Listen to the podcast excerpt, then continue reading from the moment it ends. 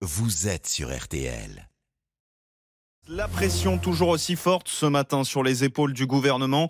Les syndicats qui appelaient pour la première fois à manifester un samedi contre la réforme des retraites ont réussi leur pari.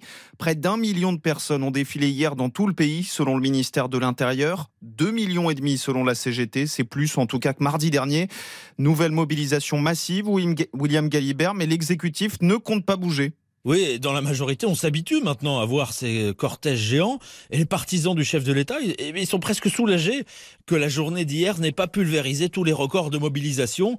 Soulagés autour d'un million de Français dans la rue, qui l'eût cru euh, Mais en fait, la situation elle est figée. D'un côté, la pression reste très forte sur les troupes d'Emmanuel Macron, mais de l'autre, la réponse euh, n'évolue pas. C'est-à-dire, euh, il faut faire cette réforme, elle est nécessaire, et les discussions parlementaires doivent continuer.